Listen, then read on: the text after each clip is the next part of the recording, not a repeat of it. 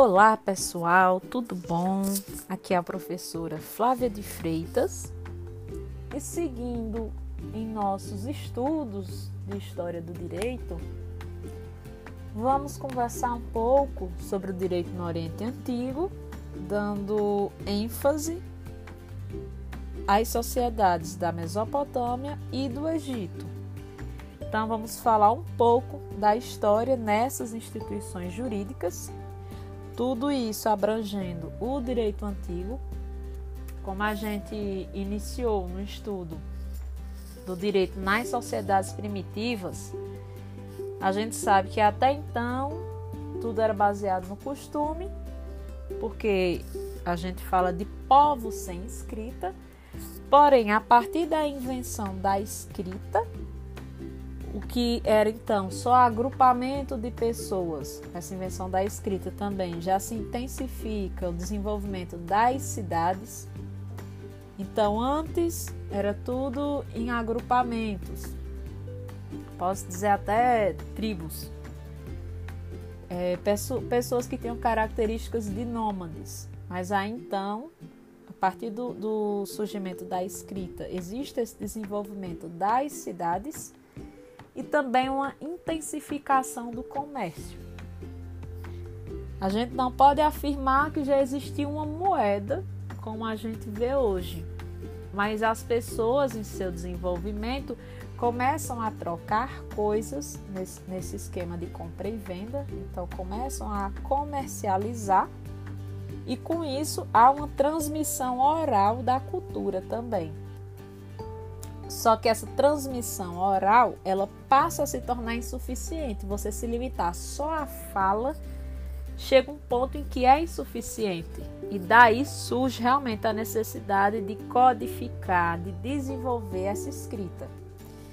Então, nós podemos falar em três elementos: a cidade, o comércio e a escrita que eles vão fazer o que? Eles vão quebrar esse sistema de sociedade fechada, esse sistema de sociedade limitada apenas a costume, limitada apenas a gesto e oralidade, sem escrita, sem codificação.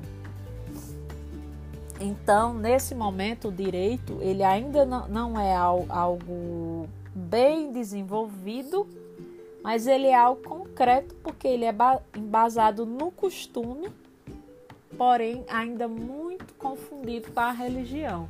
Então, lei e religião não eram coisas distintas ainda.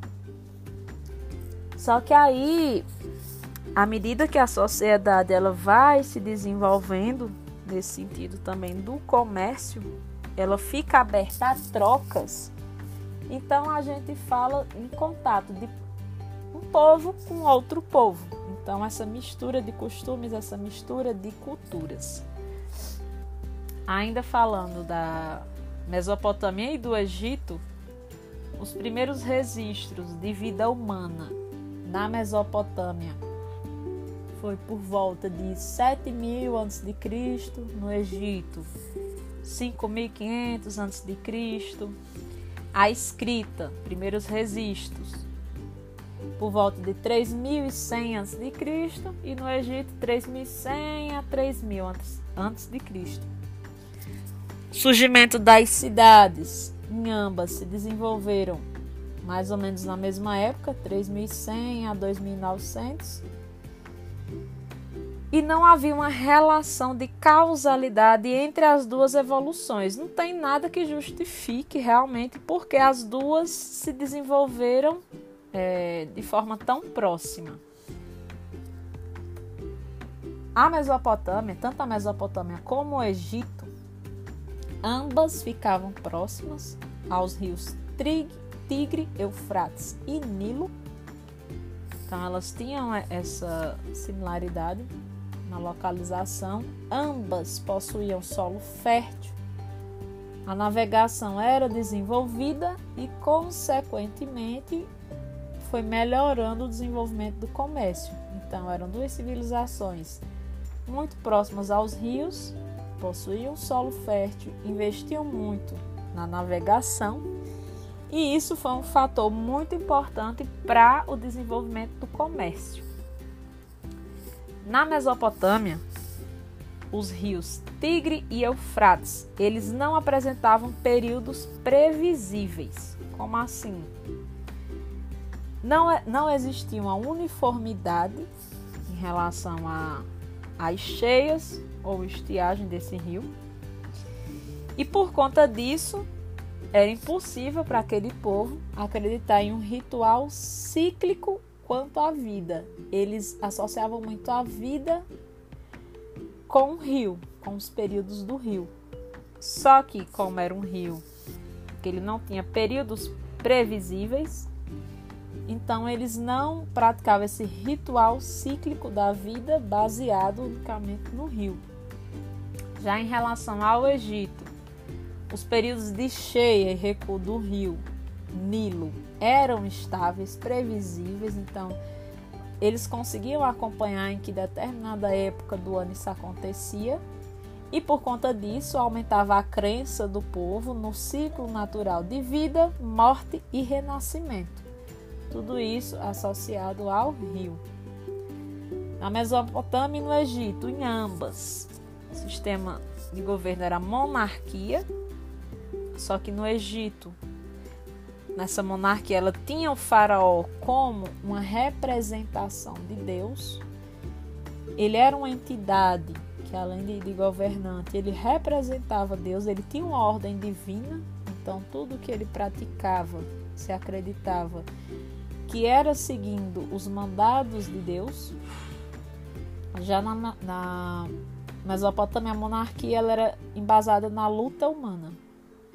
Mesopotâmia, se organizavam em cidades-estado com alto grau de independência. Então, essas cidades-estado que formavam a civilização da Mesopotâmia, elas eram independentes entre si, ao contrário do Egito, que era uma monarquia unificada e um poder central nas mãos do faraó. Mesopotâmia e as cidades-estado, elas possuíam soberanos e divindades próprios. Então, elas tinham seus próprios deuses, cada cidade-estado, como elas tinham seus próprios líderes. Então, o poder ele era fragmentado. Ele não era unificado na mão de um único ser, como era no Egito. Já no Egito, o território ele era dividido em nomos com governadores designados pelo poder central. O poder ele era único na mão do faraó, porém o faraó ele podia sim determinar alguns líderes, líder, líderes esses que hierarquicamente eram submissos ao faraó, mas que de alguma forma iam administrar esses nomos. Então, havia em cada nomo ritos e divindades próprios, porém tudo designado pelo poder central, pelo faraó. Na Mesopotâmia, a monarquia ela assumia um caráter mais humano. Como assim um caráter mais humano? O rei ele era apenas um representante de Deus na terra. Já no Egito, o faraó ele era o próprio Deus. Mundo aqui que já acompanhou algum, algum filme sobre o Egito Antigo, até um filme que é a animação lá do Príncipe do Egito, que fala da história de Moisés, a gente vê que o faraó tinha até um, uma estátua representando o faraó, que o faraó ele era adorado realmente, então o faraó ele era o próprio Deus daquele povo. Na Mesopotâmia, eles dependiam mais do comércio do que o Egito, já o Egito ele era rico em vários produtos. E o direito? Como é que ocorria realmente o direito nessas civilizações? Tanto no Egito como na Mesopotâmia, se existia essa ideia de que o direito ele partia de uma revelação divina, só que com o desenvolvimento da sociedade, desenvolvimento das cidades, a urbanização, o comércio, tudo isso fez nascer a necessidade realmente de, de um direito mais complexo do que o que se, se tinha então, que era tudo baseado em costumes e tradição de costumes e repetição. Então, com esse desenvolvimento, com essa urbanização, com o comércio, surgiu a necessidade realmente de um, um direito mais elaborado. Porém, mesmo assim, mesmo com o surgimento da escrita, esse direito escrito, escrito ele seria, seria inspirado por quem? Pelos homens? Seria algo que, que ia partir de um diálogo, de um consenso? Não. Era um direito escrito, inspirado pelos deuses. Então, esse governante, a justificativa dele aqui, Deus mandava, Deus revelava e os homens então escreviam. Na Mesopotâmia, é, aqui a gente pode comentar que por volta de 2140 a 2004 antes de Cristo, local chamado Suméria, lá existia a sede do primeiro império na cidade de Ur. E por que eu estou falando isso? Porque na cidade de Ur foi que houve a criação do código de Urnamu, e esse código de Urnamu, ele era o que? Ele era uma compilação de precedentes judiciários antigos. O que são precedentes? São decisões judiciárias, que aqui a gente tira a questão da, da jurisprudência, aqui a gente pode falar em súmulas, em decisões em um momento em que vou decidir algo, eu posso me, base, me basear nesses precedentes. Então, essa noção já existia na Mesopotâmia, com a criação do Código de Urnamu. Em 1930, na cidade de Exuna ou Esnuna, a gente pode citar a Lei da Cidade de Exuna. Então, são os primeiros vestígios realmente de direito, de registro de direito que se falava então em um direito um pouco mais completo, então não se, se limitava apenas a precedentes. E a nível de conhecimento também, na Suméria, na cidade de Izin, surgiu o código de Lipti-Star. E o mais famoso, em 1694 a.C., lá no Império Babilônico, sob as ordens do rei Hammurabi. A gente pode falar do Código de Hammurabi, o tão famoso Código de Hammurabi, com sua fala, citação mais conhecida, olho por olho, dente por dente, que ele era um código de 282 artigos, 3.600 linhas. E quais eram os aspectos do Código de Hammurabi? Ele trazia a organização da sociedade ele dava um tratamento diferenciado às classes sociais, ou seja, o direito ele não era aplicado da mesma forma para quem era de classe alta em relação a quem era de classe baixa. Então, assim, existia um, um favoritismo. Às vezes a penalidade para um rico ela não era tão grave como a penalidade para um pobre. Existia também a delimitação do direito de família, então começou a se falar em algo que regulasse o direito de família, as relações familiares. Código de Hammurabi. Ele também trazia um domínio econômico, então de alguma forma em seus artigos existia uma intervenção na atividade privada, trazia vestígios de direito penal só que ele misturava tanto elementos sobrenaturais como a autotutela. Então, você ter essa autoridade de se defender, a retaliação, a mutilação, castigos físicos. Não é à toa o olho por olho, dente por dente. E regulamentação do direito privado. Então, uma proteção ao patrimônio pessoal. E quem aplicava esse direito? Era qualquer um era um pobre que ia tratar de aplicar o direito, aplicar o que tinha previsto no Código de Hammurabi? Não. A aplicação se dava por meio dos funcionários do reino, dos sacerdotes locais. Era uma forma de auxílio ao soberano nessa aplicação do direito.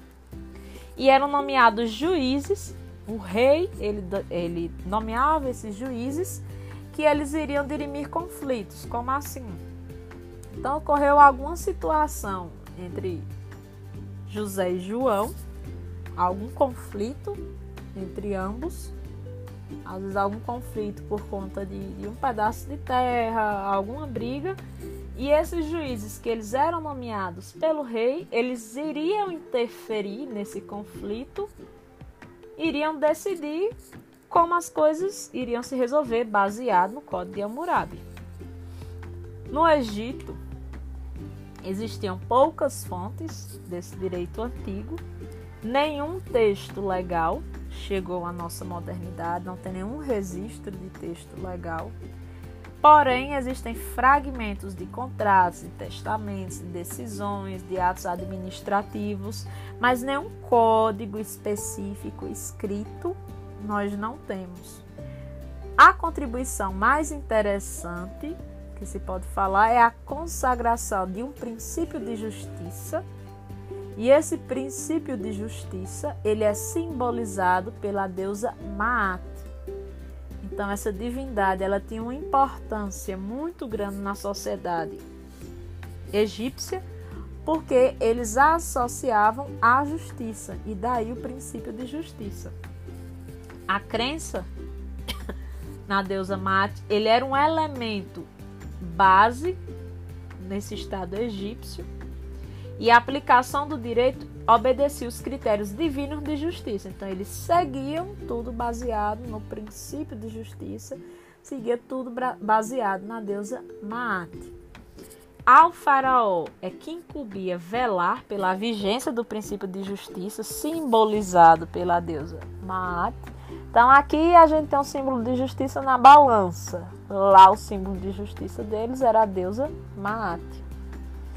E a jurisdição, ela era titularizada pelo faraó. Como assim a jurisdição? Quem iria justamente falar, dizer o direito, decidir o direito.